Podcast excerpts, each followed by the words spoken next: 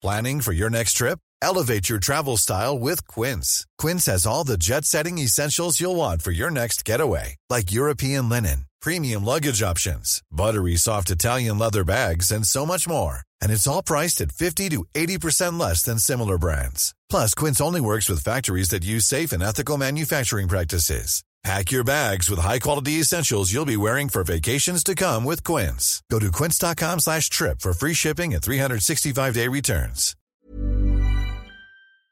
Se van acercando las vacaciones y si tienes un bebé en casa, seguro que te preocupa cómo organizar sus comidas durante los viajes, los días de playa o las salidas a la montaña. Una opción cómoda y muy socorrida son los potitos de Nutriben, porque saben cuánto te preocupa dar a tu bebé tarritos nutritivos y con todas las garantías. Los potitos se preparan aquí en España con los mejores ingredientes, como frutas, verduras, carnes o pescados, y solo emplean aceite de oliva virgen extra. Esos ingredientes tal cual se trituran, cocinan y se envasan al vacío para su correcta conservación. Y ya sabes que igual de importantes son los ingredientes que lleva un alimento como los que no lleva. Los potitos de Nutriben son tarritos que no contienen sal, azúcares añadidos, almidón, colorantes, conservantes, gluten o aceite de palma. Recuerda que los únicos potitos son de Nutriben. Gracias a Nutriben y a su marca Potitos por apoyar los buenos contenidos en este podcast.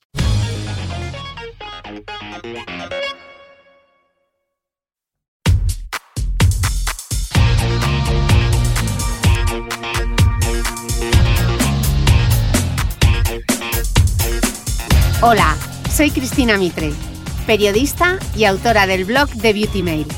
Bienvenidos a mi podcast, donde todas las semanas charlaré con los mejores expertos de la cosmética, la nutrición, el fitness y el bienestar, para que te sientas bien y te veas mejor.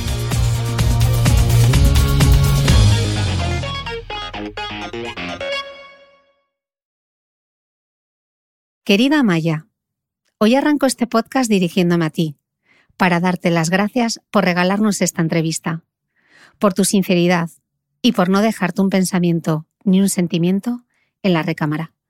Gracias por seguir alzando la voz, porque dices en nuestra charla que las mujeres tenemos que ser más vocales, perder el miedo a hablar, a decir lo que sentimos y lo que queremos. Ojalá, Maya, que con tu ejemplo sigamos juntas cambiando la conversación. ¡Ay, madre! ¡Ay, madre! 8 segundos, vámonos. Ahí está, moviendo Alba Torres para Maya Valdemoro. Vamos a Maya, 4, 3, a Maya para adentro, vamos a Maya. El balón. ¡Vamos! ¡Qué equipo! Canasta para ¡Qué Maya equipo! Nos gusta verte sonreír. ¡Vamos! La canasta. ¿Te oyes? Ahora a ti mucho mejor. A mí en eco. Ay, a ti, Hola, hola, ¿ahora? ahora, ahora, ahora, fenomenal. ¿Menos? Ahora, ya. ¿Sí? Fenomenal.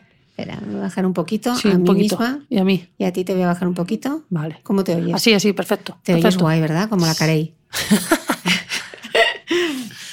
a ver, venga, pues allá vamos.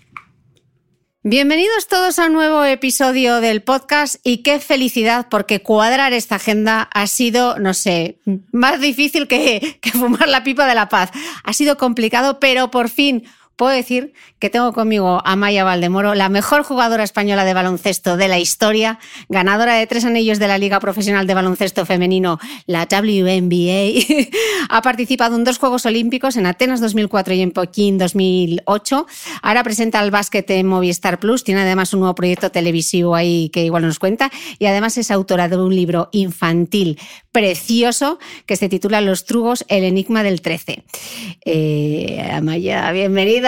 Por fin, por fin, por fin, por fin. Por fin, menos mal, ¿eh? Un año, ¿eh? Un año llevamos prácticamente con, con sí, sí, Amaya desde la primera temporada eh, empecé el podcast y sabía que era una de las deportistas que tenía que estar aquí porque es beligerante, tiene mucho que contar, hemos coincidido en muchas cosas del Consejo Superior de Deportes y, y no se calla nunca y me encanta. Muchas gracias. Hombre, tenemos que ser más vocales y tenemos que perder el miedo las mujeres a hablar y a decir lo que sentimos y lo que queremos. que- Exactamente. que es uno de los lastres más grandes que tenemos, ¿no? Por, pues, pues cómo nos han educado, por, por, por muchas cosas, ¿no? Por la sociedad y cada vez ahora ves a las niñas pequeñas y dijo, es que quiero ser como ella, ¿no? Porque ellas vocalizan, hablan y piden, ¿no? Y esto lo tenemos que hacer. Sí. Amaya, yo quiero hacer un recorrido por, por tu vida. Eh, tengo como frases subrayadas de, de tu libro Nací luchando y he ido sacando como adjetivos y frases que definen un poco tu, tu trayectoria.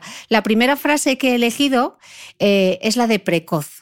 A los ocho años, de los ocho años a los trece años, tú practicabas atletismo y en ese libro tienes como muchos recuerdos de aquellos años en el patio del colegio, que tú eras como la chicazo que le dabas a todos los deportes Totalmente. Las chicas, No, las chicas no participaban, pero tú. Yo, yo a todo, yo a todo lo que era competir, ya fuese deporte o el rescate, el balón prisionero, yo, yo competía, competía y tenía una batalla tremenda eh, contra los chicos, ¿no? Porque mi máxima afán era ganarle, ¿no? Ganarles.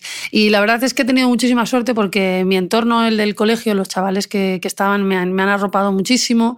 Eh, nunca se han metido conmigo, los de los otros cursos sí, ¿no? Porque les ganaba y les daba, les daba un poquito de, de, rabia y también creo que, pues no sé, podía, lo he pensado, ¿eh? ahora he pensado, ¿podía haber sido bullying? Pues posiblemente, pero yo creo que el carácter que he tenido mm. eh, nunca me he parado a pensar y siempre que he tenido un obstáculo, un problema, he puesto toda la carne en el asador mm. para, pues para sacar esa, esa furia, ¿no? digamos, mm. que tengo interna y, y, no lo he pensado, ¿no? pero sí que es verdad que se metían muchísimo conmigo. Yo creo que en esto el carácter ¿no? y cómo te educan en tu casa, pues también te ayuda. Sí, y yo creo que el deporte, ¿no? Tú recordabas en el libro que, que eras un trasto, que además eras disléxica, lo cual no ayudaba en el comportamiento. Las monjas te suspendieron hasta la gimnasia y entonces entras en el Club de Atletismo Popular de Alcobendas y dices en el libro que el atletismo a ti te dejaba como suave y que al día siguiente en clase atendías mucho mejor y estabas más relajada. Bueno, yo creo que es ¿Cómo te ayudaba el deporte? Ah, muchísimo, porque, a ver, a mí me ha costado muchísimo estar quieta, me ha costado muchísimo ah, estudiar por, pues, por los problemas. Tengo que decir que estudié GB en, en, un colegio público y luego fui a las monjas. Mm. Entonces ahí fue un, un, varapalo tremendo, un cambio grandísimo. ¿no? Eh, cuando estaba en el colegio sí que es verdad que, que tuve problemas pues, porque no podía estar quieta y me, me costaba muchísimo eh, concentrarme y tener un minuto de paz y tranquilidad quería empezar a hacer atletismo desde los seis años y mis padres no me dejaron hasta los ocho.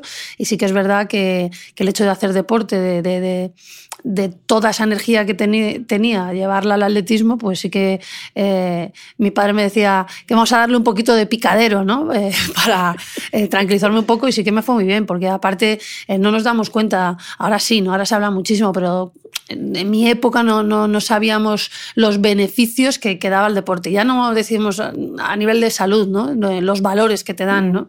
Y, y sí que es verdad que, que, te daba unas pautas, una constancia y un sacrificio que, pues que lo he tenido desde muy temprana edad, a, los ocho, los, a los ocho años.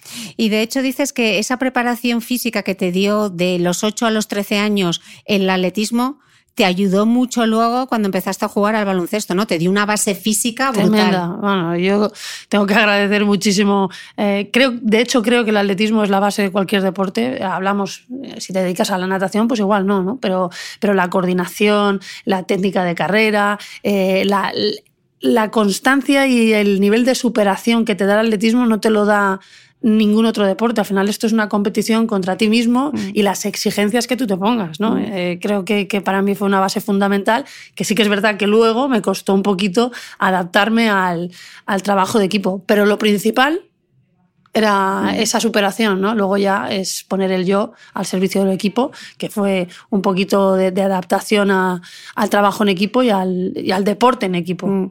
De eso hablaremos ahora. A los 14 años tú cambias el atletismo por el baloncesto, pero porque tu hermana, la que iba para baloncestista era tu hermana Virginia. Sí, sí. Lo que pasa es que a mi hermana le gustaba el deporte, pero no, no era tan claro como yo. O sea, sí. hacía deporte, pero la que siempre que soñaba con las Olimpiadas era yo. Sí. Mi hermana, pues bueno, le, gustaba, ¿no? Como otra persona, pero bueno, la que se veía que, que, iba a hacer absolutamente todo lo posible para poder ser deportista era yo. Y sí que es verdad, el partido este que me hablas eh, fue creo que a los 12 o 13 años y yo hasta a los 12 años, a los 13 años compaginé atletismo y baloncesto y ya como todo fue muy rápido, muy precoz, eh, decidí dejar el, el atletismo y a los 14 años pues ya mi único deporte era el, el baloncesto. ¿Recuerdas que pasaste de, eh, recuerdas en el libro y dices que de la superación de uno mismo, del atletismo, pasaste a tener que jugar con 11, ¿no? Y que en los deportes de equipo las compañeras son siempre las primeras rivales y que eso ha sido una constante en tu vida, ¿no? Sí, eh, bueno, me costó bastante, mm. porque claro, yo de repente llega una chica de atletismo que físicamente es muy buena, salta, corre, hace prácticamente todo más que las demás y viene con, pues con la mente de, ganar a todo, ¿no? Y está claro que dentro del equipo tú compites con las rivales, pero son tus compañeras. Y luego, pues bueno, sí que es verdad que me costó entender eh, la dinámica de, equipo y el hecho no entendía tampoco a, a, mis compañeras, ¿no? porque pensaba que el nivel de exigencia que tenía yo conmigo misma todas lo deberían de tener, ¿no? Y esto fue al cabo de los años lo fui aprendiendo, pero claro, yo llegué allí y quería ser la que más puntos anotaba, la que más rebotes, la que más todo, y eso pues chocó un poquito. Pero bueno, al final yo creo que la vida es un aprendizaje igual que en el deporte y poco a poco pues eh, uno va sabiendo, equivocándose por el camino, ¿no? Pues que está bien y que está mal, ¿no? Entonces al final yo creo que eh, mi carrera doy muchísimo valor al, atletismo porque me dio unas pautas que, mm. que, creo que solo haciendo baloncesto no las mm. hubiese tenido. Yo creo que también a veces es la competitividad malentendida, ¿no? Porque tú tampoco exijas nada que no te estés exigiendo a ti misma. Mm. Pero en el caso de la mujer a veces... Eh, el hombre que es competitivo es como, mira qué fiera, qué máquina, y en cambio la tía competitiva, perdón, espero que no haya niños, es la zorra, ¿no? Es como... Bueno, es que aquí esto me lo han preguntado pocas veces y yo he tenido muchísimos problemas por, por ser muy competitiva, conmigo misma y con las demás, ¿no? Y exigir a los demás. A mí he tenido durante muchos años el cartel de problemática, ¿no? Porque, o sea, para mí ganar era algo vital. Claro, lo dices en el libro, ¿no? Que entrenar conmigo es difícil porque solo quiero ganar. Sí, y en los entrenamientos igual. Aparte que el buen... Mira, no hay ningún deportista de élite, ninguno que haya estado eh, muchos años en la élite que no tenga mala leche, que no tenga carácter y que no lo saque. Es imposible es imposible.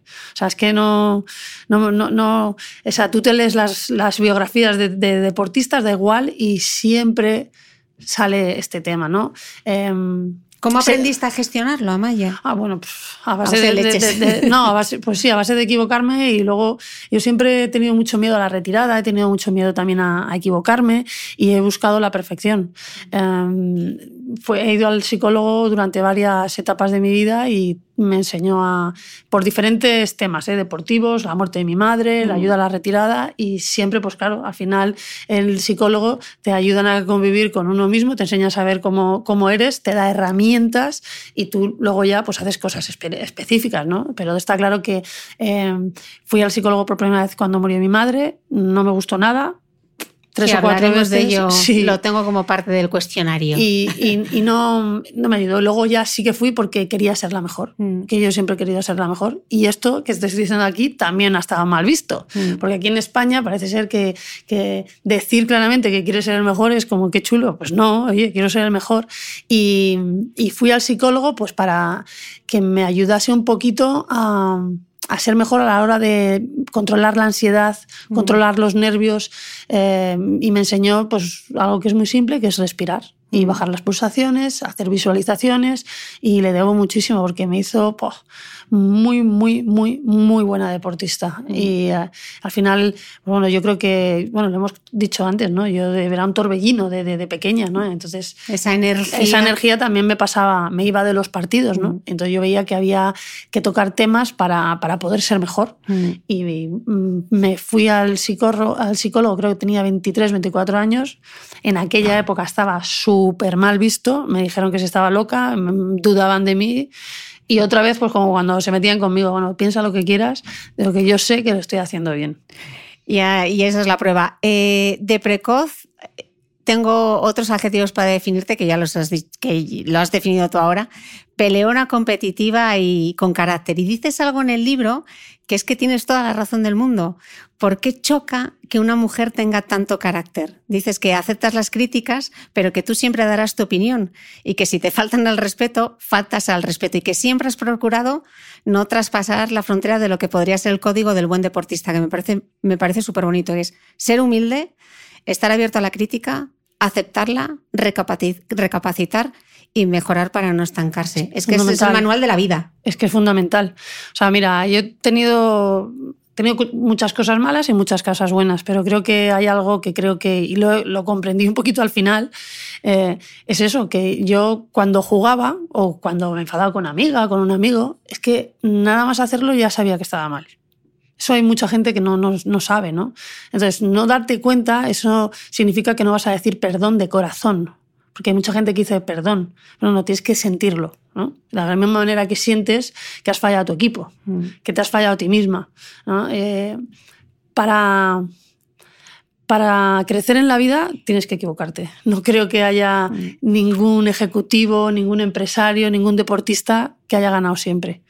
De hecho, en Estados Unidos, si tú no has tenido un fracaso laboral, muchas veces te dicen, vuelve dentro de un par de años, ¿no? Porque es que parece que somos tontos, ¿no? Tenemos que equivocarnos para crecer, pues es así, ¿no? Esto, esto es así. Parte del aprendizaje, Es ¿no? parte de- de- del aprendizaje. Y hay otro adjetivo que no has dicho, que, que es muy importa- importante, que eh, deberíamos añadirlo a, a todos los deportistas, es la obsesión. Obsesiva. Y todos los deportistas lo somos. Porque queremos la excelencia. Y somos obsesivos. Porque si no, tienes eh, una, no estás obsesionado con, con algo, pues no haces mil tiros después de perder un partido. Y la obsesión es buena y es mala. Y hay que saber gestionarla. Claro, son todo cualidades que bien empleadas son Exacto. maravillosas, pero cuando toman posesión de ti, Ujú. claro, te pueden volver loco. Exacto. Mm. Pero, Sí, eh, o perder el norte. Exactamente, ¿no? Que ha pasado muchísimas Mm. veces, pero si tú eres consciente de todo esto, pues fenomenal, adelante, vas a ser mejor. Mm. Pero eh, yo lo sé, eh, de- en muchos momentos he sido obsesiva Mm. y, y ya está. Dices además que, que has sufrido mucho por, por cómo eras, eh, no por lo que eh, eres o habías sido, que es diferente, que asumes como que has- perdón, que lo estoy leyendo mal. Dices literalmente, he sufrido mucho por cómo soy, no por lo que soy o he sido, que es diferente, lo asumo. Soy muy chula desde juveniles. Bueno, he sufrido muchísimo porque no, no, no, no entendía que no me entendiesen. Ya. He llorado muchísimo.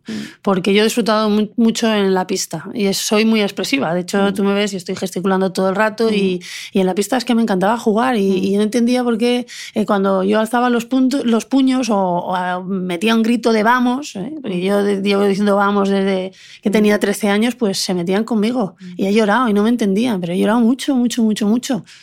¿Pero qué más da? O sea, ¿por qué se pone etiqueta de chulo cuando lo que estoy haciendo es hacer lo que más me gusta y, y lo más importante, con lo que he soñado toda mi vida? Es que ahora eso me falta.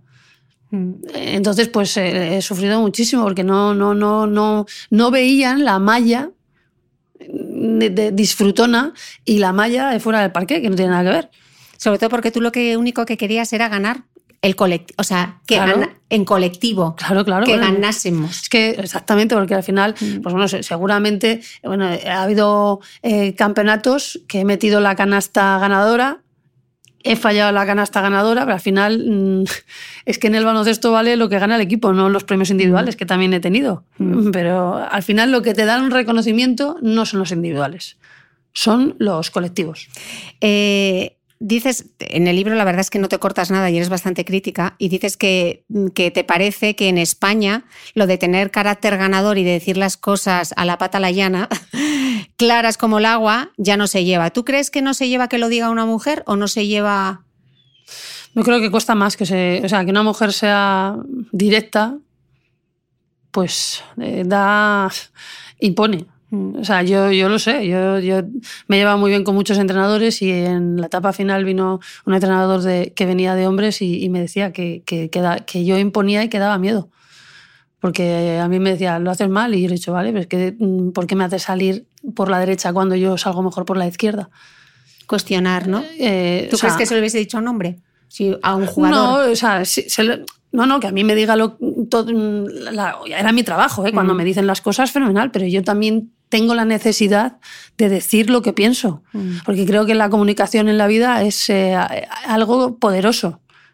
Eh, que cuando dos personas o tres personas o cuatro personas se ponen en común, unen fuerzas. Y contra, contra más seamos, más poder tenemos. Mm. Entonces, eh, vamos a poner en común con tu sabiduría y con la mía lo que es mejor para nosotros y para mí.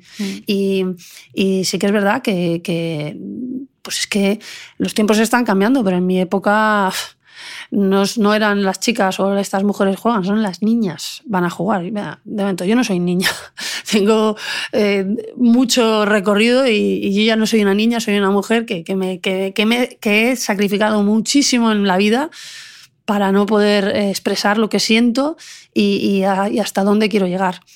Y si eso, que me ha ocasionado muchísimos problemas, pues, pues bueno, pues allá ellos, ¿no? Tengo la conciencia tan tranquila. Y sí que es verdad que cuando he sido joven, eh, esta falta de, incomprensión mía hacia eh, cómo era la sociedad o cómo eh, estaba montado todo, pues eh, muchas veces he perdido la razón por que no he sabido decir las cosas porque hay que saber decir las cosas. Si no las dices bien, con tranquilidad y pausa, pierdes la razón. Y eso me ha pasado también muchas veces, y entonces ahí también me pongo yo un cero bien grande, porque eso también ayudaba a lo que decían de mí. Te quitaba razón. Me quitaba razón. Cuando tu argumento cuando, era válido, pero la forma de presentarlo. Exacto. Eh, ¿no? Un poquito, pues, pues, pues, eh, pues, bueno, pues lo que sentimos muchas mujeres con que es injusto, ¿no? Pues, pues me he equivocado mucho y lo sé. Mm. Decías, estábamos hablando antes de la obsesión y junto a la obsesión yo creo que es el, la exigencia, ¿no? que es otra palabra que te define. Dices que te has exigido más que nadie, más incluso de lo que te pedían algunos de tus entrenadores. He sido un infierno la teniente O'Neill del baloncesto. bueno, eso me lo decían, no, pero teniente O'Neill digamos que conmigo, ¿no? Porque sí. la verdad que... Eh, pero que eras así, o sea, tu forma de ser sí, era esa. claro, claro, claro. O sea, es que yo cada partido, cada entrenamiento era un examen. Es que eso es mucha tensión ¿eh? y mucha presión. O sea, el estar eh, continuamente encima de uno mismo es que cansa. Es cansado. Y sí que al final eh, rebajé un poquito este tema, pero vivía... Me, ahora lo pienso y digo, qué pena, porque me he perdido mucho de disfrutar de mi, de mi deporte por, por, por, la exigencia que me he dado, ¿no? Y sobre todo que te ha hecho que en determinados momentos te ha hecho sufrir, ¿no? Claro, mucho. Bueno, es que a mí me veías la cara, hija, y mm. a mí me ha cambiado la cara. Mm. O sea, yo te has relajado. Oh, pero no lo sabes, ¿eh? Y hay tanta gente que me lo dice que digo, madre mía, digo, que debía ser un coñazo, con perdón. si te digo, Amaya, valor y confianza, bueno, ¿Quién te decía eso? Bueno, mi padre, en otras palabras, pero o sea, mi padre siempre me ha estado encima mío porque al contrario de lo que la gente se cree, yo eh, muchas veces, eh, casi todas, siempre pensaba que el rival era mejor. La inseguridad, ¿no? Que pese, inseguridad, a, sí, pese sí, a sí. tener, que es otra de las palabras, pese a tener ese carácter tan fuerte y esa actitud tan ganadora, eras insegura. Sí, sí, sí, sí, Bueno, yo creo que era un mecanismo a lo mejor de autodefensa, ¿no? Pero que la gente, eh, y ahora me río porque decía, mira esta tía qué chula que sé que es la mejor, y yo estaba con mil inseguridades y miedos de, ay, lo voy a hacer bien, lo voy a hacer mal, no sé qué. Pero yo creo que esa inseguridad también me ha hecho eh, querer entrenar más, eh, mejorar, mmm, respetar al rival, ser humilde. Bueno, se dice lo de fíngelo hasta que te lo creas, ¿no? Igual esa era la estrategia. Pues fíjate. Fake yo... it till you make it. Exacto. Pero es que yo fíjate que creo que mientras jugué no me lo llegué a creer nunca. O sea, sabía que era buena, obvio, ¿no? O sea, eso está claro. Pero no. No, no, yo siempre decía, tengo que hacer esto. Pero ¿cómo es de importante, y quiero, ahora recordaré una figura que yo creo que para ti fue importante, ¿cómo es de importante que eh, no solamente un deportista, sino cualquiera siempre tenga a alguien que te diga tú puedes. Oh, o sea, es que es indispensable. ¿Y cómo fue para ti la figura de Lola, la madre de las hermanas Ross? Ah, bueno, pues fue muy importante, ¿no? Porque yo creo que Lola eh, fue la primera persona que vio en mí, porque, mira, mi padre amante de los deportes que no te puedes hacer una idea, o sea, un loco total de, del deporte, pero Lola sabía mucho de baloncesto y en cuanto me vio, madre mía, es que... Que era la madre de tus compañeras, sí, de, ¿no? De, de, Alicia y luego más tarde, cuando ya estuve en primera vez, de, Raquel. Eh, o sea, una fan que, que, que, que, que cuando hablaba de mí parecía que estaba hablando de sus hijas, ¿no? de, de, del potencial que veía y siempre, eh, bueno, me decía que era una jabata, que era la mejor, que iba a ser una estrella, desde yo decía, madre mía, esta mujer que exagerada.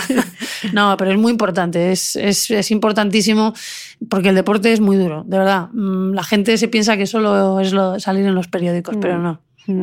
Eh, otra frase que define, rompiendo moldes. Tú eres el primer baloncestista, y lo digo en masculino porque incluye al masculino y al femenino, en lograr ganar un anillo de campeón de la NBA y el único en ganarlo tres veces y además de manera consecutiva. Y aún así, Amaya, que es que me da la risa, muchas veces para describir los logros que tú has conseguido en el deporte necesitan un término de comparación masculino, porque ¿cuántas veces no te han dicho que eres la Pau Gasol? Todas. El otro día lo estaba pensando, digo, madre mía, digo, eh, cuando, la próxima vez cuando vea a Pau... Digo, Te iba a preguntar, ¿se lo, ¿lo has hablado con él no, alguna vez? No, no, no, lo estaba pensando, digo, le tendré que pedir perdón, porque muchas veces también lo saco yo, digo, es que no soy Pau, ¿sabes? te, lo, te, lo, prometo, porque digo, este, este, tío debe estar de mí hasta las narices, porque es verdad que, que me han comparado 300, 200... ¿Cuántas veces para...? O sea, que tú eres la única... La Pau. Eh, claro, la única que ha ganado anillo de campeón de la NBA y además tres veces y consecutivas. Y aún así necesitas para poner en contexto tu logro un sí, referente masculino. Sí, pero bueno, y, y, se equivocan. Y se equivocan porque mm, cuando yo fui a la NBA no, no se puede eh, comparar cuando fue Pau. O sea, si tienen que poner a alguien eh, en un término sería Fernando Martín. ¿Por qué? Porque yo llego en el segundo año de, de, existencia de la NBA femenina y a mí es que, o sea, para jugar o sea, yo estaba jugando este banquillo todo y, más, todo y más. Pero es que yo con las chicas que estaban en el equipo jugaba en Europa y, y, y, las machacaba. Pero allí, pues bueno, lo que le pasó a Fernando Martín, porque tenía que estar en el, en el, en el banquillo. Eh, mi equipo no me dejaba irme a otro equipo. Entonces, pues lo que pasa es que me, me, ficharon, era el mejor equipo y no me podía ir de ahí y gané tres, tres anillos. El, eh, Pau fue un pilar fundamental en, en, los Lakers. O sea, que, que no, ¿no? Lo que pasa es que, bueno, pues para estar ahí, pues tienes que valer.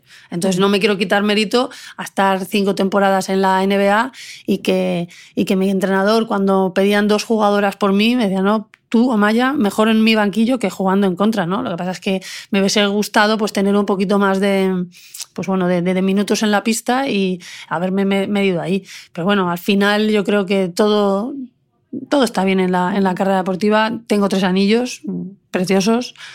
Que, que, que, na, que, nadie lo puede decir aquí.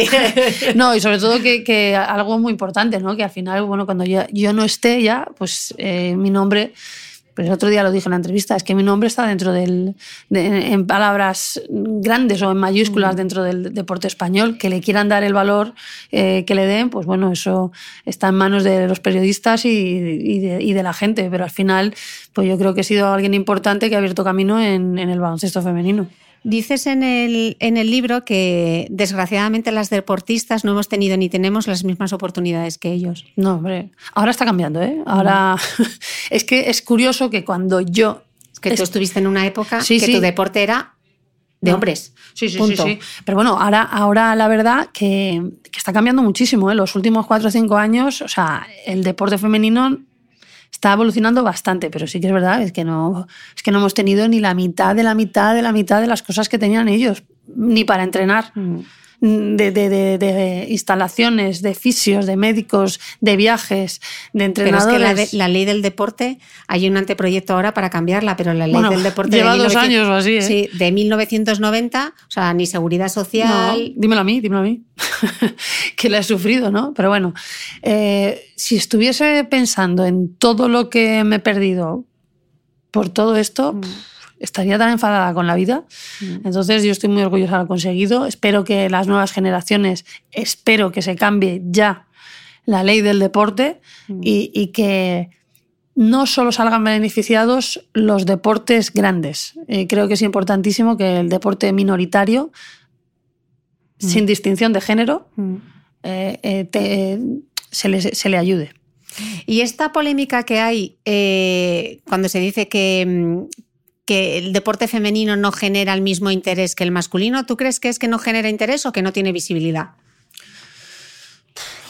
es complicado, es bastante complicado porque no genera interés, porque no, no se retransmite, porque no hay páginas eh, en medios de comunicación, porque no hay entrevistas, porque, porque no hay rostros, rostros reconocibles, porque no sabemos las historias de esas deportistas. Em, y si no las hay, no, no, no genera interés. Entonces es, es, complicado, ¿no? Ahora eh, están, estamos empezando a tener un abanico de deportistas, pero fíjate qué curioso es, Cristina, que todos los rostros reconocidos son de deporte individual, porque es más fácil eh, prestar atención a, a una, no a un equipo. ¿No? O sea, tú de equipos de equipo, Pau Gasol, Jules, Sergi, eh, a ver, perdona, Rudy, El Chacho, Marc, te puedo decir eh, mil nombres, pero de deportistas de equipo, es que si te hago la pregunta ahora, no me sacas ni uno. Actual. Entonces, está el deporte femenino, el deporte individual y a la cola el deporte de equipo, que es muchísimo más difícil. Entonces, eh, yo cuando fui a Estados Unidos, joder, había un montón de, de, de, sponsorizaciones de la mujer, de productos de mujer, que sponsorizaban equipos, a deportistas y que ayudaban. Pues que aquí no pasa. Porque no, la ley de deporte pues no, no, hay, no hay ventajas fiscales, eh, porque cuesta muchísimo más. Y entonces volvemos a caer en, en, esta, en esta noria. ¿no? Voy a sponsorizar a algo que sí me debe una mayor visibilidad, es a una actriz o a una modelo. Y los otros productos que pueden, pues me voy al futbolista o al jugador de tenis o al jugador de baloncesto. Y seguimos aquí. Porque hemos empezado a sacar la cabeza del tiesto por los buenos resultados. Porque somos medallas, porque hay una presión social, pero todavía a nivel económico estamos a mil años luz. Y estamos y no debemos todavía de pedir la igualdad porque no generamos lo mismo. Pero es que no generamos lo mismo pues porque no hay un interés. Y entonces tienen que empezar a haber ayudas de los periódicos, chico. En vez de poner 30 páginas de fútbol, que está fenomenal, pues haz una sección polideportiva que no sea de dos páginas. Que es que tenemos unos deportistas en España que, que, que es la leche. Es que vas al país de enfrente, de al lado, perdón, a Francia, y te encuentras eh, portadas de, de judocas, de, de, de, de, pertiguistas, de un montón de cosas. Aquí todavía no está pasando. Y, y, quiero decir que esto no es una crítica porque está cambiando, ¿no? Pero porque hay que dar un poquito más todavía. Un hay poquito que hacer más. el esfuerzo. Y, y, entonces, claro, si una mujer deportista individual se queja, puf, vete a preguntar a las de equipo, que no las conoce ni Peter. Y estamos hoy aquí y yo soy antiquísima, de las más antiguas, y ah, no sé cómo estoy aquí, cómo todavía la gente me para por la calle. O sea, no tengo ni idea. Pero es así, ahora mismo está Carolina Marín, individual. Eh, Ana Peleteiro, atletismo. Ona. Ona, individual. Mireia. Lidia Valentín, individual. Todas. Y que no me dices ni una de equipo. De equipo. Oye, medalla de plata las chicas de básquet, medalla de, de, de, balonmano, mm. waterpolo, el fútbol femenino ahora está empezando, pero el fútbol femenino le han metido una, dinero ahora a la federación y nos va a pasar a todas por la derecha mm. y hasta luego, en 10 años, hasta luego. ya las hemos visto. Que lo aprovechen, pero no, no, sé si lo habías pensado. Y esto, pues las que lo vemos, pues eh, yo creo que hace falta decir que el deporte de equipo también hay pedazo de mujeres con valores tremendos que, que, que, pueden hacer muchas cosas. Sobre todo que luego llegamos a las Olimpiadas, uh -huh. a los Juegos, y en los últimos Juegos son las mujeres las que más medallas se cuelgan, ¿no? Sí. Y aún así los titulares que acaparan muchas veces es la novia de no sé ah. quién gana medalla, porque Río fue patético. Bueno, eh, eh, ¿qué nos esperará en Tokio? No, yo, yo creo que hay una mayor conciencia mm. de, de, que esto está cambiando, ¿eh? De verdad. Es que es que es ridículo muchas veces. Es que a los deportistas no le preguntan qué tal está tu novia. ¿No? O yo qué sé, es que hay preguntas tan absurdas. Pero ¿Cuál sí, es la pregunta más absurda que te han hecho? Bueno, lo del novio, eh, que si siendo tan alta eh, eh, encuentro novio. Pero vamos, pero ¿por qué me preguntas? Déjame en paz. O sea, es que pregúntame qué hago para entrenar. No, yo me pregunto si a Federer alguien le preguntaría que cómo está su mujer o si tuvo problemas para encontrar novia Pero con es, lo que viajaba. es- es- no, tremendo. Pero eso yo creo que ya no, ya no pasa. Pero eh, las fotos que ponen muchas veces en, en periódicos, ¿no? Que, que- que el efecto óptico. Chico, es que. Sí, la, la famosa foto de Mireia Belmonte Bueno, y, cuando se iba a tirar a nadar y había Sí. un chico detrás. y luego hay una también de Jennifer Pareja. Hay muchas. Hay muchas. Pero bueno, yo, yo creo que a día de hoy esto no pasa ya. Creo. O sea, estamos aquí hablando y creo que ya les han dado bastantes palos. Esperemos. Sí. Vamos a ser positivas. Planning for your next trip? Elevate your travel style with Quince. Quince has all the jet setting essentials you'll want for your next getaway, like European linen, premium luggage options, buttery soft Italian leather bags, and so much more. And it's all priced at 50 to 80% less than similar brands. Plus, Quince only works with factories that use safe and ethical manufacturing practices. Pack your bags with high-quality essentials you'll be wearing for vacations to come with Quince. Go to quince.com slash trip for free shipping and 365-day returns. Ever catch yourself eating the same flavorless dinner three days in a row? Dreaming of something better? Well, HelloFresh is your guilt-free dream come true, baby. It's me, Kiki Palmer. Let's wake up those taste buds with hot, juicy pecan-crusted chicken or garlic butter shrimp scampi. Mm. Hello Fresh. Stop dreaming of all the delicious possibilities and dig in at HelloFresh.com. Let's get this dinner party started.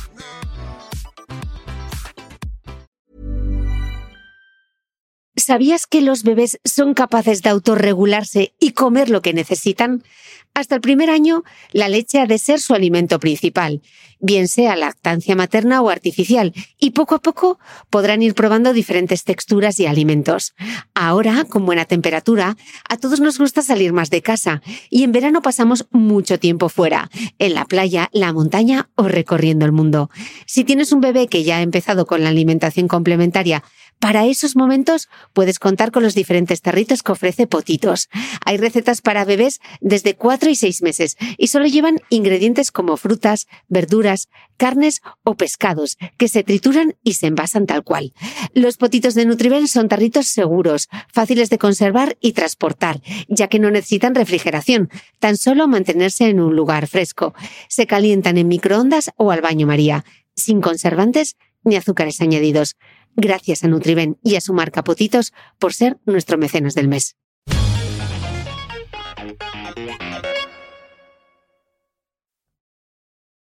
Y ahora retomamos la entrevista. Eh, Amaya, el dolor. Dices que en la alta competición lleváis al cuerpo eh, al extremo y que a partir de 2010 el dolor formó parte de ti en cada uno de los encuentros que disputaste, Mm. que antes de cada partido llegabas incluso a tomar nolotil líquido y dos comprimidos de. Ferrolgam, eh, que tienes relatas, ¿no? Que tienes el cuerpo hecho una puta mierda por culpa del deporte, eso que me apasiona y que ni siquiera puedo practicar con regularidad, porque te lesionas. Sí. ¿Cómo es? cómo- Ah, un infierno, Cristina, un infierno. O sea, yo iba a la compra me tenía que volver porque me daban pinchazos los gemelos, eh, me dolía el andar, eh, levantar, levantarte de la cama y prácticamente no poder andar. Hacer una reforma en casa que me, digan que me van a quitar la barandilla de las escaleras y decirle que sí está loco, porque no puedo subir sin apoyar la mano. Eh, es complicado. Me retiré en el 2013 y quería correr una carrera de 10 kilómetros, soy incapaz, pero sí que el, el cuerpo me ha respetado un poquito y ya voy haciendo entrenamientos. ¿Cómo te encuentras ahora? Bien, lo que pasa es que cada tres meses, o sea, en cuanto me pongo en forma, me lesiono. O sea, yo no puedo, no puedo exigirle a, a mi cuerpo. Si yo me pongo un poquito en forma, si estoy dos meses en el gimnasio y digo, venga, voy a hacer, voy a salir a correr, me lesiono. Eh, eh, cuando voy al gimnasio hay infinidad de ejercicios que no puedo hacer. Tengo roto las dos muñecas, el troquíter. Eh, yo que sé cuántas veces me he roto mm, las fibras en el gemelo, en el sóleo y en el isquio. Entonces... eh, ¿Lo echas de menos? Sí, claro, muchísimo. Pero bueno, ahora estoy. Ahora la verdad que, que- que hago, hago deporte una horita, tres veces a la semana, si, si puedo, y por lo menos me, me- me va matando. Pero hay veces que cuando estoy entrenando y me cuesta mucho, claro, como no me pongo en forma, eh, a veces se me saltan las lágrimas. Es que es increíble. De esa sensación de, de sufrir, de, de poner tu cuerpo a. que la echo de menos. La adrenalina, la excitación. Bueno, ¿no? eso no, eso no, porque eso, es- eso me lo daba a los partidos. Pero el hecho de, de llevar al cuerpo y, y vaciarte, Mm. Y que me pongo a llorar. Mm. La gente dice, esta está tonta. ¿Qué le No. pasa?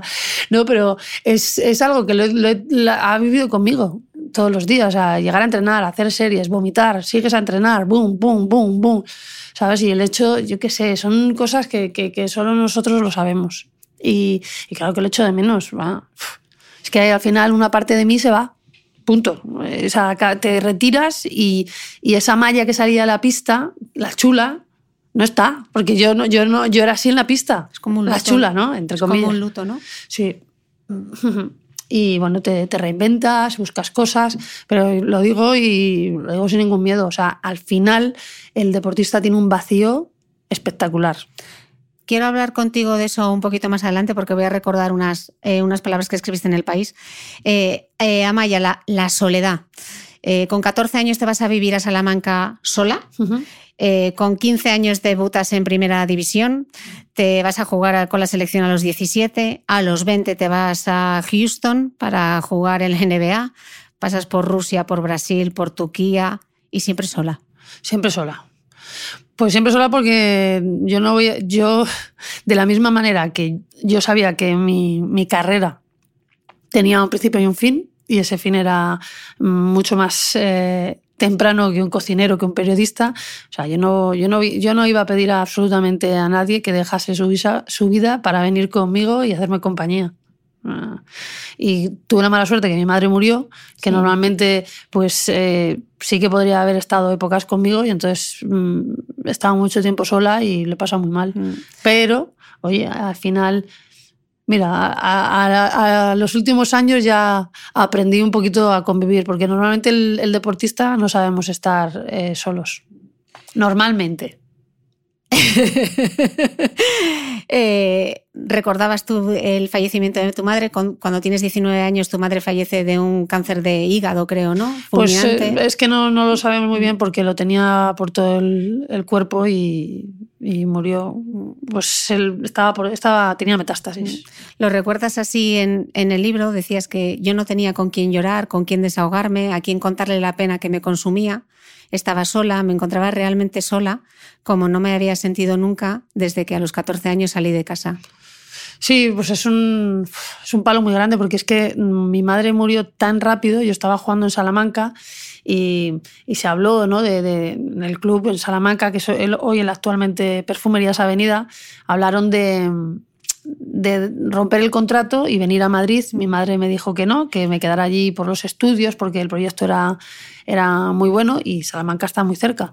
Y pero es que se murió en 19 días y me quedé ahí, ¿no? Y entonces pues... eh, Dices, ¿Cómo, lo- no- cómo- cómo con esa edad lo, lo digieres? Pues no lo digieres, ¿no? Yo, yo me acuerdo que estuve un año entero, un año entero, levantándome con lágrimas en los ojos. Y me hice mi escudo, no lo pensé, pero luego el tortazo te da, el luto hay que pasarlo en, sí, te da más tarde, ¿no? en algún momento. Eh, bueno, no ha sido la única, ¿no? Me- quiero recordar aquí, no sé si leíste lo que escribió Ricky Rubio en The Players Es que no, no he querido leerlo. No he querido leerlo, me estoy emocionando ya y, y me dijeron que no lo leyese. Pues no lo vamos. No, no, sí, lé- léemelo. Es que es muy bonito. No, léelo, léelo. Es solo un extracto, ¿vale? Vale. Eh, la primera temporada después de su muerte me despertaba y pensaba en llamarla. Me hizo querer romper mi teléfono, pero no pude borrar su número. Incluso le envié mensajes de texto a veces. Todavía lo hago.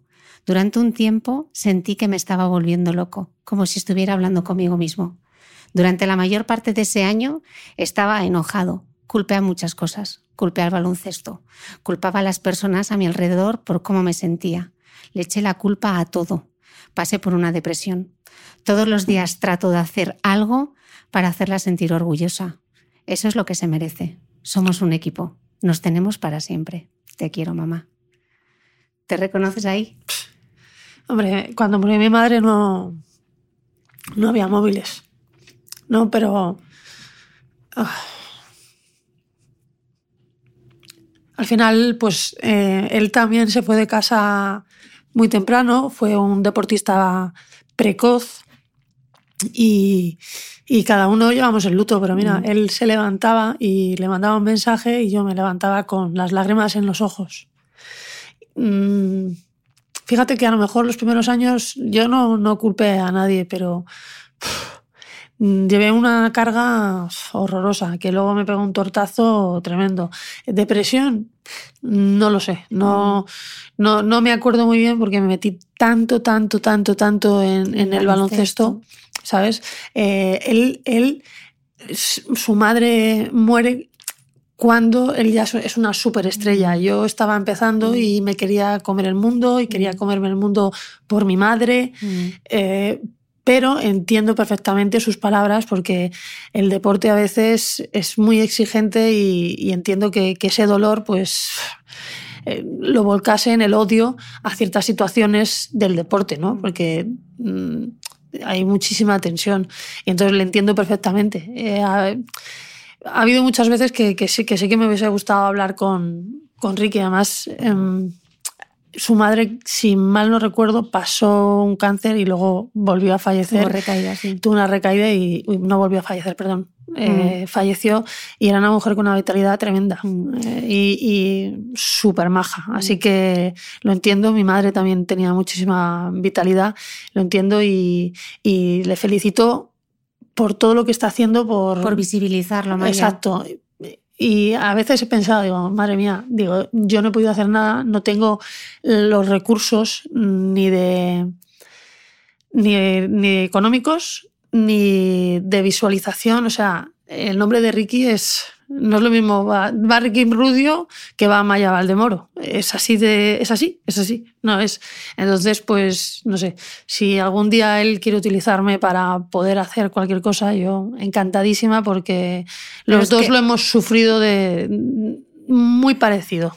Pero tu testimonio aquí es súper importante porque eh, hablas de lo importante que fue para ti eh, hacer terapia y dices que gracias a la terapia conseguiste calmar la angustia, Sí. ese permanente desasosiego y domar tus demonios.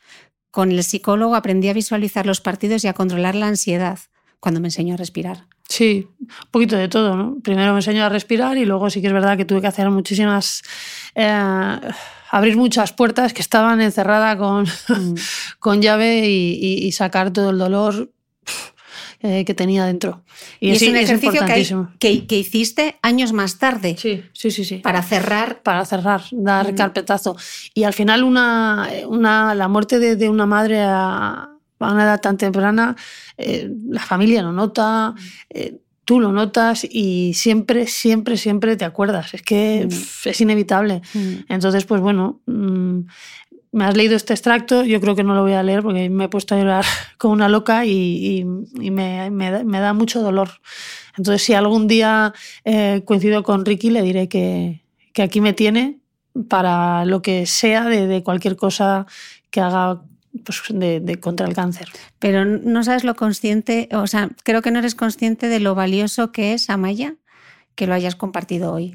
Ah, de bueno. toda la gente que probablemente al otro lado de al otro lado esté escuchando ahora esto Ajá. y un personaje público como tú que lo cuenta y lo comparta y después de tanto tiempo y confiesa además, porque a la gente le sigue dando como pudor decir que ha necesitado ayuda para superarlo y cómo te ha ayudado a ti a, a- a dominar esos demonios. Ah, bueno, yo, yo Súper bonito Sí. y súper generoso, de No, verdad. Muchas gracias. Y yo te pido disculpas porque No, te he hecho no, llorar. no pasa nada. Ya- mira, eh, llorar es otra cosa, te libra el alma. Sí. Ya está. Entonces eso está aquí, pues me ayuda y, y son lágrimas bonitas, no son ni de rabia ni de fastidio.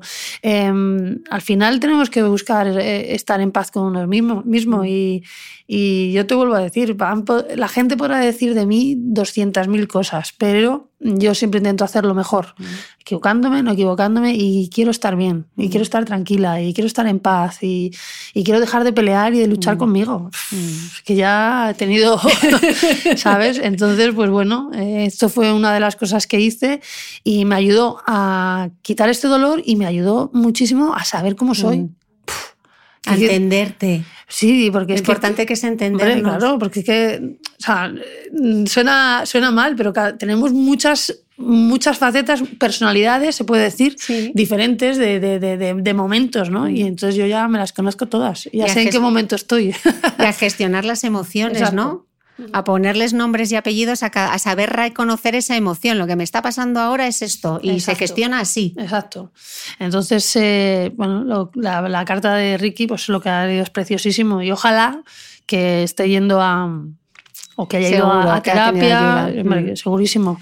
Eh, Amaya, el, el sacrificio. Dices que, que el deportista sacrifica un montón de cosas y que tú has sacrificado tu, tu vida personal. Claro, pero vamos, pero todos los deportistas, en cierta manera, mira lo, lo que dice Ricky, claro, sacrificamos. Pues es que yo, no, yo no, no he tenido fines de semana nunca. No, no- no- no sé qué son los puentes, no sé qué son irme de vacaciones y no llevarme la ropa de entrenamiento, no sé lo que, lo que son un montón de cosas, pero también te digo que lo que he vivido yo no lo ha vivido mucha gente. Entonces al final es poner en la balanza eh, qué es lo que quieres y qué es lo, lo que quieres llegar a ser, ¿no? Y qué es lo que tienes que hacer. Entonces yo para mí el sacrificio, que he tenido, bendito sea, ¿no? Porque ha me compensado. me ha compensado tanto, pero bueno, hay veces que digo, jolines, esto no lo hice yo, ¿no? No sé esquiar, no he ido nunca a esquiar porque no, no me dejaban. Y a veces digo, joder, qué rabia, ¿no? Porque ahora la verdad que digo, voy voy a ir, digo, me voy a caer, digo, como me rompí las dos muñecas, digo, igual me las rompo otra vez, digo, quita, ¿no? Hay cositas así, ¿no? Y sobre todo, pues eh, al final el pero grande es, es lo de la familia, ¿no? Que, que, que perdí tiempo de estar con mi madre, con, con, con mis familiares. Mm. Es más duro de lo que la gente se, pi- se piensa. ¿eh? Es durísimo. Pero bueno, eh, la gente ve lo fácil, no ve El el, éxito, ¿no? el- el- el trabajo que hay detrás. Mm. Hablemos ahora de la vulnerabilidad. ¿Qué es lo que pasó el 12 de octubre de 2011? Que me rompí las muñecas. Yo te, te confieso que verte, eh, os voy a dejar el link porque tenéis que verlo todos, el informe Robinson que te hicieron, es absolutamente qué pedazo de programa, Sí. yo no te puedo ver. O sea. Yo ya yo lo, lo vi mucho, lo he visto muchas veces. ese grito de dolor, verte salir de la pista. A ver, es que fue, fue, vamos, es que me mareé, me mareé. Y, pero ¿cómo es el deportista? No sé si lo digo De la en cancha, en he dicho pista y es cancha. Bueno, pista, cancha, da igual. Eh, no sé si lo dije en el fo- informe Robinson, pero es que cuando vienen los. El médico, el fisio, José, es que yo le digo, colócame las muñecas. Es que es muy fuerte. Es que, mm, o sea, tenía las muñecas rotas, hinchadas, que, no- que, que se ve como están hinchadas, que tengo dos brazaletes, y le digo, colócamelas para seguir jugando. o sea, ¿estamos locos o qué? Y, eh, le- en las imágenes mordiéndole el pantalón a- al médico. eh, gritando, Ah, es que no he sentido más dolor en mi vida, te lo juro, qué horror. Pero bueno, al final... que es uno de los momentos eh, que más te han marcado, ¿no? Sí, sí, sí, sí, sí, una experiencia vital. Porque no, Y- podía- no pudiste hacer nada durante Nada. meses. Mira, ayer estuve entrevistando a Desiree Vila y estábamos hablando, pues bueno, de cómo le ha cambiado la vida, de, de- de- de lo difícil que es para la gente con alguna discapacidad y yo estuve así tres meses. O sea, yo me fui de casa con 14 años para cumplir 15, yo no le he pedido un duro a mi padre, no le he pedido nada a mi padre, ni a nadie. Bueno, creo que me, me conoces un poco, ¿no? no Y aparte con todas las cosas que nos pasan, pues nos hacemos así. No, a mí no me, no, no. O sea, yo autosuficiente, Independiente. independiente y, ya está. Y claro, lávame la cabeza, límpiame, dame de comer, eh, no sé qué, no sé Ir cuántos. al baño. Ir al baño, todo, todo, todo, todo, todo, todo. Pues fue una lección de vida y una pastillita de humildad en. Bueno, de hecho. En vena. De hecho, con todos tus trofeos guardas las escayolas, ¿no? Una, una, guardo una, una. La otra que se vaya. Guardé una, dije, ya está. Una, al menos. Una al menos, sí, sí, sí, ya está guardada. Y bueno, me dijeron que no podía volver a jugar, que si acaso en ocho meses, en ocho meses o nueve meses y cuatro meses y una semana estaba jugando. Es increíble. ¿Qué te enseñó pasar por algo así? Tuve muchos momentos, tuve muchísimo miedo. Miedo a, que la lesión me retirase. creo que lo peor de un deportista es retirarte por, por, una lesión. Yo venía de otra lesión importantísima, que estaba a tres meses de los gemelos. Eh, miedo a no volver a ser la misma. Miedo a prácticamente todo, ¿no? a esa a esa retirada precipitada. Y luego mm, me enseñó a, que las personas somos muy egoístas. Nos, nos, nos, preocupa infinitamente ganar un partido, ¿no? Cuando la vida hay tantas cosas más importantes. Em, egoístas con, con, la gente que ha nacido con alguna discapacidad, con lo poco solidarios que somos, con, con, con lo muchas veces lo que he sido yo, ¿no? Con la autoexigencia con la que he vivido. Y, al final, pues, todo pasa por algo. Lo decías tú ahora, eh, el miedo. Eh, dedicas casi 22 años a jugar al baloncesto, te retiras a los 35 y confiesas que, que te da miedo el futuro. Dices que soy una ganadora, lo fui y lo seré, aunque me da más miedo el porvenirse en el baloncesto que entrar en canasta aún sabiendo que me espera un codazo que puede partirme la nariz. O la cara. O la cara. ¿Qué ha pasado? ¿Qué ha pasado? Sí, todavía sigo con miedo. ¿eh? Al final, eh, mi medio y, y, mi, y mi yo es el deporte y ahora tengo la suerte que estoy en Movistar, que estoy con el deporte, pero al final eh, no, no, no es...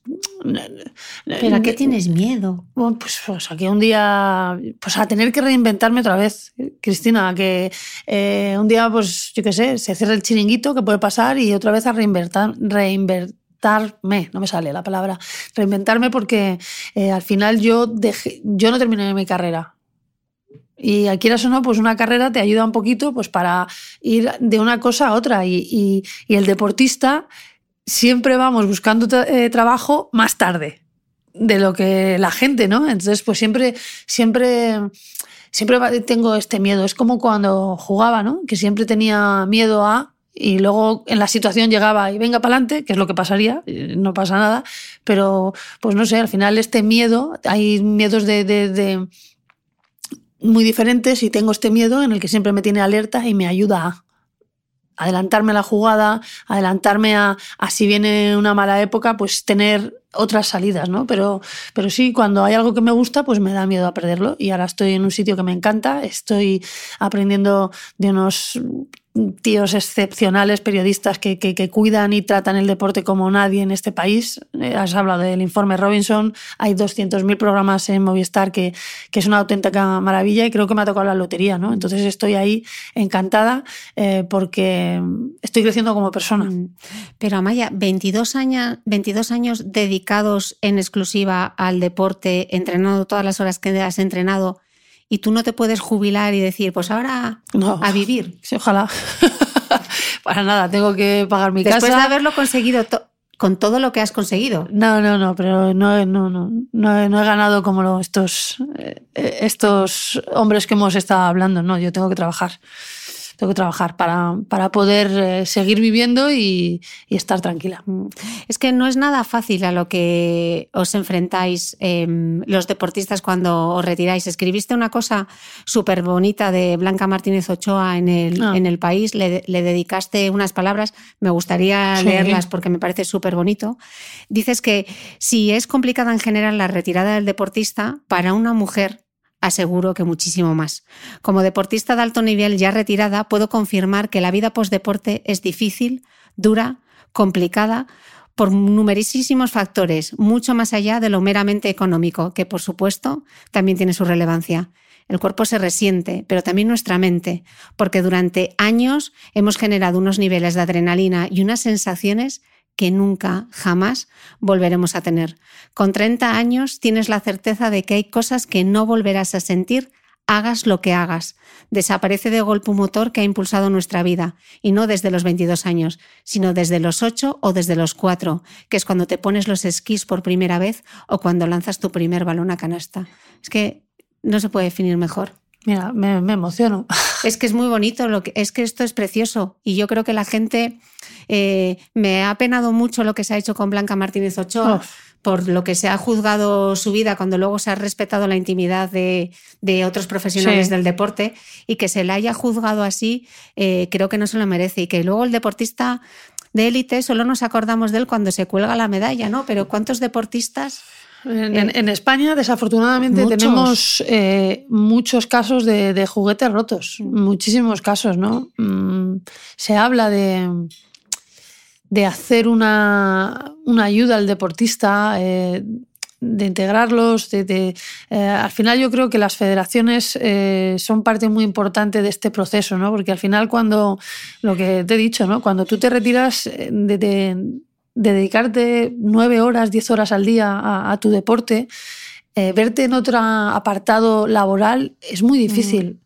Entonces, eh, por favor, facilítenos mm, para poder ser entrenadores, para poder gestionar. em,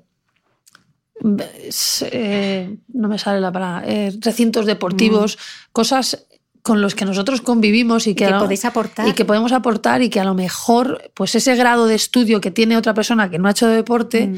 pues, pues hombre, yo creo que, que, que depende que, de qué alto o qué nivel de deportista de élite eso tendría que estar, aparte de, de- de- de ofrecer y de dar ayudas eh, o programas durante la etapa deportiva a, a los, a los deportistas, que es muy difícil porque tú cuando estás entrenando siempre piensas, a mí no me va a pasar, no, bonito, es que mm, te va a pasar.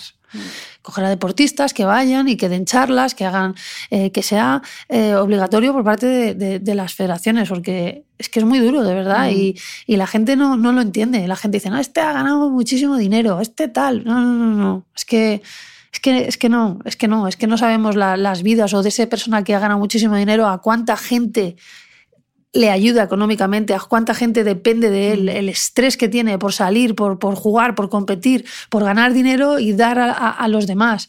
Eh, es muy importante. Y siendo mujer, te sacrificas igual y no ganas. no ganas, no ganas. Bueno, ya lo has dicho, que tú no te podrías jubilar, que tienes No, no, que no, trabajar. Yo no, no, no. no. Y lo has ganado todo. Sí, sí, sí. Tienes sí. tres anillos. Tres anillos, bueno, tres anillos, nueve ligas, ocho copas, eh, ligas de Rusia, de, tengo mm, infinidad de cosas. Claro, yo no voy a mal. Yo ahora me quedo sin trabajo y bueno, me da el parraque psicológico y entro en depresión seguro. Mm. ¿Y cuándo decidiste tú que era ese momento de bajar el telón? No, ya lo sabía. Llevaba yo desde el 2011 ya quería retirarme en las Olimpiadas de, de- de Londres y no nos clasificamos. Entonces, por cabezonería, vamos a seguir un año más. Me rompo las muñecas y digo, pues o sea, eh, Ni de coña, sí, ni de coña. cruzando los dedos, digo, vamos a que no te lesiones otra vez, eh, te tienes que retirar. Y ya en el 2013 me retiro, pero yo ya lo Pero campeona. Campeona de Europa. Europa. Sí, sí, sí. Por la puerta Por grande. la puerta grande. Mi último partido, campeona de Europa. Y ya lo sabía. O sea, esto. El cuerpo me estaba mandando señales cada entrenamiento. ¿Y aquí te preparaste psicológicamente, Amaya? Sí, sí, sí, sí. Mucho. Mm. Mucho. Eh, sí, porque el- creo que tenía que estar en paz conmigo misma. Estuve desde que volví de Rusia, eh, estuve dos años y medio yendo a terapia, al psicólogo. Dos y medio, más o menos. Y pese a todo el dolor, pese a todo el esfuerzo, pese a todo el sacrificio, tú dices que no desprecias ni un recuerdo porque todo suma. Hombre, claro. todo lo bueno y todo lo malo, todo suma. Eso está, eso está ahí. Ahora estoy aquí delante, pues por todo lo que me ha pasado. Sin Mm, más, mm. ¿no? Y, y quizás esté aquí también, pues, eh, pues porque en- para la época en la que yo he sido deportista ha sido un poco diferente. He dicho siempre lo que he pensado, para bien o para mal. Y sigue diciéndolo Amaya. Oh, bueno, lo Sigue intento. diciéndolo. Eh, y, y a a veces lo digo en mi casa, digo, "Pff, pues es que voy cumpliendo años y, y sigo ahí. Yo digo, no lo entiendo. Pues bueno, bienvenido sea, ¿no? Algo estaré haciendo bien. Pero sí que es verdad que, que, que todo suma y, y, tenemos que hablar. Y entonces, si a mí me dan un micro, pues voy a decir absolutamente todo lo que pienso y todo lo que siento. Mm. A veces me equivocaré, pero creo que es fundamental. Y los valores, sobre todo los valores del deporte que, que, que reflejas en este libro infantil, uh -huh. lo importante que es que les llegan las niñas eh, y a las adolescentes, Amaya, solo el... Eh, el 70% de las adolescentes en este país no hacen deporte. Pues qué no pena. hacen ejercicio. Pues ese dato no lo sabía, pero es una pena muy grande. Es de un estudio de Pau Gasol, justamente de, su, de Faros. Sí, sí. pues sí. 70% de las niñas en España no hacen ejercicio. Bueno, yo eh, una de las cosas que, que, quería hacer y de las que más estoy agradecida a esta visibilidad que me ha dado el deporte es que me ha dado oportunidades. Este libro, eh, muchísimo más que mi biografía, que me sirvió un poquito para cerrar mi etapa de baloncesto, creo que es algo eh, que el baloncesto me ha regalado y de la que más orgullosa me puedo sentir, porque eh, al final yo crecí sin modelos y sin ídolos femeninos. Eh, yo crecí con personajes femeninos que solo eran princesas y yo era la tía más aventurera, más competitiva del mundo y la única así que podía fijar era Pipi Calzas Largas, que vaya, ¿eh? O sea, que esa tampoco era modelo, ¿vale? Porque la tía era una fumeta, era, vamos, era tremenda, ¿no? Pero no había. Y ahora sí que hay un montón de cosas, ¿no? Ahora lo, dije en una entrevista, ¿no? Que ahora ya las niñas, muchas niñas ya no quieren ser princesas, ¿no? Y, que ya, ya no está de moda. Entonces quería un poquito hacer un personaje eh, y un eh, y un libro en el cual esto se lo dije a la editorial y era una era sí o sí. Eh, quería mencionar a todas las deportistas que están marcando la historia de este país posibles. Ahora los niños tienen la tablet, tienen el ordenador, si no saben quién son, pueden mirar, ¿no? Mm. Hacer un reconocimiento a, a, todo lo que están haciendo grandísimas deportistas porque es una maravilla. Y ahí están, ahí enseñamos eh, lo que es trabajar en equipo, eh, enseñamos cómo se gana, cómo se pierde, a, a divertirte, a ser humilde, a, mm. a ponerte en la piel del otro y sobre todo leyendo que esto se quedará en estanterías, a lo mejor dentro de 20 años, pues alguien leerá las historias de, de Amaya. Mm. Los eh, trugos, el enigma del 13. Exacto, ¿no? Y, y, y es algo precioso que, que, estoy tan, tan, tan, mm. tan orgullosa porque eh, creo que leyendo aprendes muchísimo, mm. pero muchísimo. Y en este libro también, yo estoy, yo leía mucho los cinco, eh, hay misterio, hay diversión y hay mucho, mucho, mucho deporte y mucho baloncesto. Eh, ¿Recuerdas en tu libro biográfico que de verdad eh, os recomiendo que os lo leáis porque me parece fantástico? Eh, cuando hablas de los valores del deporte, y esta parte a mí, eh, si te has emocionado tú, yo me emocioné mucho cuando, cuando lo leí, porque dices, me ha enseñado a querer algo y apreciarlo como si no hubiese nada más importante. Ha multiplicado mi iniciativa, mi constancia. He aprendido respeto, humildad y a valorar que siempre hay alguien mejor que tú. Siempre. Siempre. Pero vamos. Eh, ¿Qué más te ha enseñado, Maya? Bueno, es que el, el deporte eh, son lecciones de vida eh, continuas. Pero esta frase es difícil de, de, de, de superarla porque, porque es así, ¿no? Al final, mira, yo tengo un montón de récords y al final los récords se van. O sea, es imposible quedarte con los récords porque siempre va a haber alguien, y más con el paso del tiempo, todo evoluciona, las formas de entrenamiento, la nutrición y te molesta, eh, chico, wake up, no me molesta, tío. O sea, es que los récords están ahí para motivar al que viene detrás y que lo, lo lo, lo, lo, dejen obsoleto, obsoleto, no sé cómo es la palabra, y, y ya está, ¿no? O sea, al final eh, el deporte es, es apreciar algo, o en este caso, en mí, es a, a apreciar y saborear los sueños de una niñez que se acaban, ¿no? Y, sin darte cuenta pasó de ser un sueño a ser un hobby, a ser una profesión, a, odiarlo, porque yo he ido a entrenar llorando, ¿eh? Y luego a disfrutarlo, a, ver que se acaba y, maldecir por, haber elegido esta profesión y no otra que me retire con sesenta y tantos. Y, luego eh, te retiras y dices, la madre que te parió, todo lo que has conseguido y no te diste cuenta, porque eh, va todo tan rápido que tú ganas y dices, hay que cambiar el chip. ¿Qué es lo siguiente? Y, y decirte, no lo saboreaste. Pero bueno, luego gente eh, como tú te llama te, y, y, te hace sonreír, te hace llorar y te hace ver todo lo que has conseguido y sobre todo que no has pasado desaper desapercibida. Y no pasarás nunca. Muchas gracias. Y vaya pedazo de entrevista. Muchas gracias. Ha sido increíble poder. Ha merecido. Hemos esperado un año. Un año, un año. Es que me emociono, ¿eh? Pero, pero ha bueno. sido súper bonito que lo hayas compartido conmigo y con todos los escuchantes de este podcast. Yo te estoy súper agradecida que te hayas abierto aquí a corazón. eh, ojalá que tu historia y que tu testimonio eh, anime a todas esas, sobre todo las mujeres, que tenemos tantas veces tantos obstáculos, sobre todo muchas veces mentales para hacer ejercicio, y a todos los padres a todos los tutores que animen, por favor, sí. a sus hijas a hacer ejercicio, sí. eh, porque esto es todo lo que se aprende haciendo deporte. Bueno, sobre todo haciendo deporte y, y sobre todo a darles confianza, a que crean en ellas mismas que a lo mejor no les gusta mucho el deporte, pero que hagan, que lo practiquen porque algo se llevarán. Luego ya, que sean o no profesionales, eso ya es otra historia, pero el deporte es vida. Y, cuando algo es vida hay que, hay que tocarlo y, sobre todo yo quiero decir y siempre digo eh, a los padres, si vuestros hijos hacen deporte, tienen malas notas que no les amenacen con quitarles el deporte. Que no les, porque más adelante ese deporte va a ser una herramienta para poder aprobar es una vía de escape, es algo saludable, es algo que te quita de, de no estar haciendo otras cosas. Eh, que, que, el deporte es muy bueno y que luego cuando vayan a ver a, a sus hijos, que aplaudan y que animen. Importantísimo. Con ese consejo nos quedamos, el deporte es vida y a vivir la vida a tope de power. Exacto, exacto. gracias, Amaya. A ti. Muchas gracias y nos escuchamos de nuevo el próximo domingo.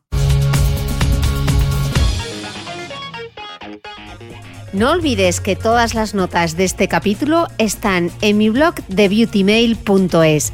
Además, si no quieres perderte ningún capítulo del podcast de Cristina Mitre, suscríbete a thebeautymail.es y a cualquiera de las aplicaciones en las que puedes escuchar mi podcast, como Spreaker, Apple Podcast, Spotify, Evox y YouTube. Solo tienes que buscar el podcast de Cristina Mitre y darle a suscribir. Y un último favor, si entras en iTunes y me dejas un comentario y además me regalas unas estrellas, ayudas a que este podcast tenga cada vez más visibilidad y pueda seguir creciendo. Te espero el próximo domingo con una nueva entrega del podcast de Cristina Mitre.